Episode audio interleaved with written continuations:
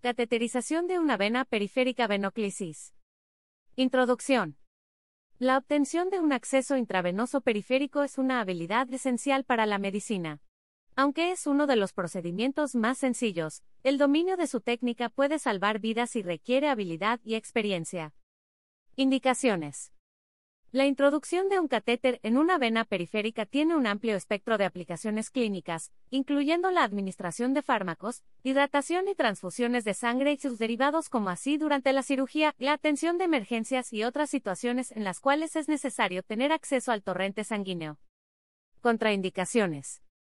Las contraindicaciones relativas para la inserción de un catéter intravenoso periférico en un sitio específico del cuerpo pueden ser las infecciones, flebitis, venas esclerosadas, infiltración intravenosa previa, lesiones por quemaduras o traumáticas próximas al sitio de inserción, fístula arteriovenosa en una extremidad y procedimientos quirúrgicos que afectan una extremidad. Otras situaciones pueden impedir el acceso intravenoso periférico como la deshidratación extrema o el shock, debido al colapso de las venas periféricas. Cuando el acceso a las venas periféricas es imposible, y en las situaciones en las que el procedimiento para acceder a la vena periférica puede tomar demasiado tiempo, podría requerirse la inserción de un catéter venoso central o intraóseo o cortar una vena periférica. Anatomía. El conocimiento detallado del sistema venoso de las extremidades superiores e inferiores facilita la cateterización. Las extremidades superiores tienen dos sistemas principales, las venas cefálica y basílica, el sistema venoso de las extremidades inferiores consiste en las venas afenas mayor y menor. Elección del sitio. La elección de un sitio para la cateterización intravenosa depende de muchos factores, incluyendo el tipo de catéter elegido, la accesibilidad de la vena según la posición del paciente, la edad y el confort del paciente y la urgencia de la situación. En general, se prefieren las venas de las extremidades superiores, dado que son más durables y se asocian con menor número de complicaciones que las de las extremidades inferiores. El sitio de cateterización preferido son las venas del antebrazo. La vena mediana cubital, que cruza la fosa antecubital, suele ser la elegida en las situaciones de urgencia porque puede recibir catéteres de calibre grande y son más fáciles de cateterizar que otras venas del antebrazo.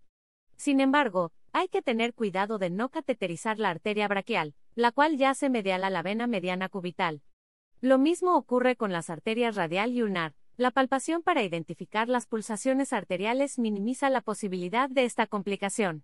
Cuando las venas de las extremidades superiores son inaccesibles, se utiliza la vena dorsal de la piel o la vena safena de la extremidad inferior que puede ser usada. La cateterización de estas venas se asocia con mayor incidencia de trombosis y embolismo. Sin embargo, este riesgo es menor en los niños y lactantes que en los adultos. Por lo tanto, las venas de las piernas y los pies son una alternativa aceptable cuando no ha sido posible cateterizar las venas de las extremidades superiores en niños o lactantes. Equipamiento. Se necesitan guantes, antiparras, un torniquete de goma, solución antiséptica con clorexidina, gasa estéril 2x2, suero fisiológico, vendaje y tela adhesiva transparentes, un catéter de tamaño apropiado, calibre 14 a 24, un sachet líquido intravenoso con tubuladura y un recipiente. Se puede necesitar anestesia tópica si el catéter es de tamaño 20 o mayor. El equipo debe estar preparado y listo a la cabecera del enfermo antes de comenzar el procedimiento. Tipo y tamaño del catéter. Existen muchos catéteres, con variaciones de modelo, longitud y mecanismos de seguridad. Estos últimos se han desarrollado para minimizar la posibilidad de recibir pinchazos inadvertidos con la aguja. Las agujas siempre deben ser descartadas en un recipiente apropiado. El tamaño del catéter dependerá de la situación clínica. Es conveniente utilizar los catéteres más pequeños porque se acompañan de menos complicaciones. Los catéteres grandes, 14-16, se usan en situaciones agudas para la infusión de líquidos durante la reanimación. Otras variables que pueden influir en la elección del tamaño son el tamaño del vaso de acuerdo con la edad del paciente, la necesidad de hacer bolos presurizados para la administración de material de contraste o medicamentos, y la viscosidad del líquido que va a ser infundido. Preparación. Explicar el procedimiento al paciente, contestar sus preguntas y resolver sus dudas. Comentar con el paciente las complicaciones potenciales como el sangrado, las contusiones o la infección. Posición. Cuando se selecciona la extremidad superior, el paciente puede estar en posición supina, con el brazo apoyado. El operador debe estar en una posición confortable y buena iluminación. Procedimiento. Ajustar el torniquete con un medio nudo, 8-10 centímetros por arriba del sitio elegido para la inserción, dejando los extremos del mismo hacia arriba, lejos del sitio de inserción.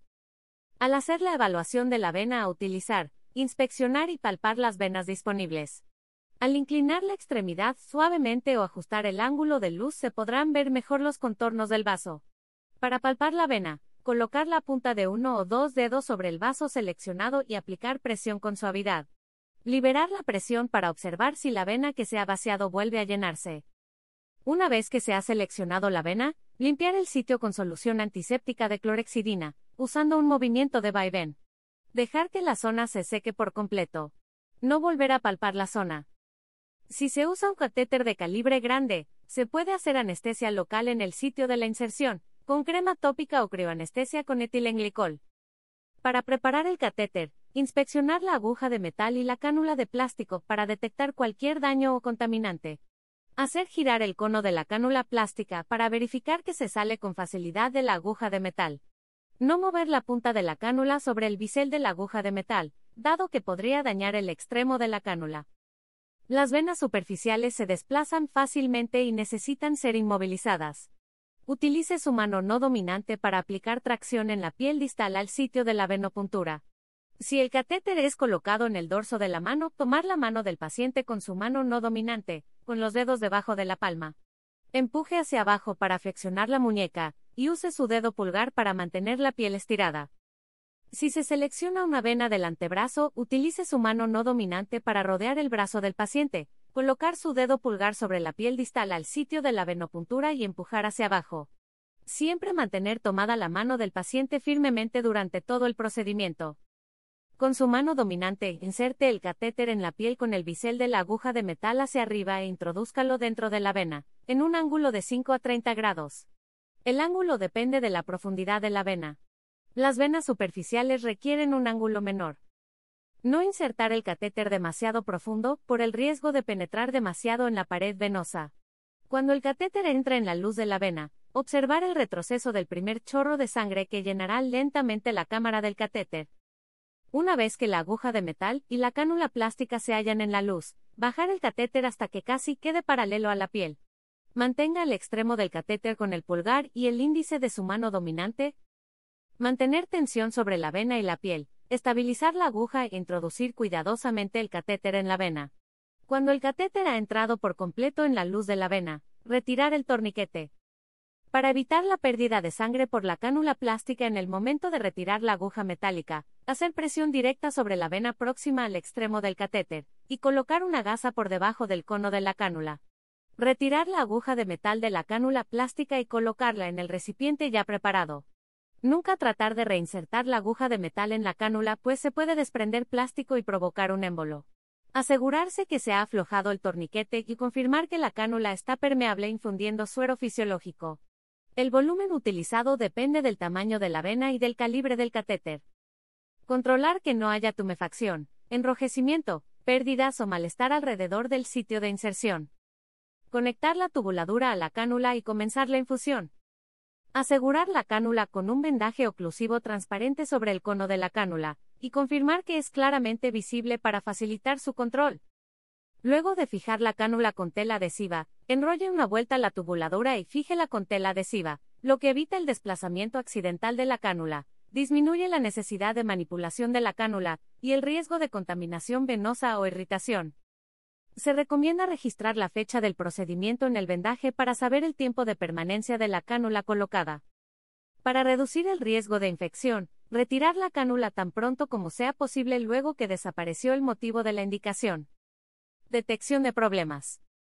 Cuando una vena es difícil de ver o de identificar mediante la palpación se pueden utilizar varios métodos para aumentar su dilatación, descender el brazo por debajo del nivel del corazón, golpetear suavemente sobre la vena, solicitar al paciente que abra y cierre el puño repetidas veces, y aplicar compresas calientes en el sitio elegido para la inserción.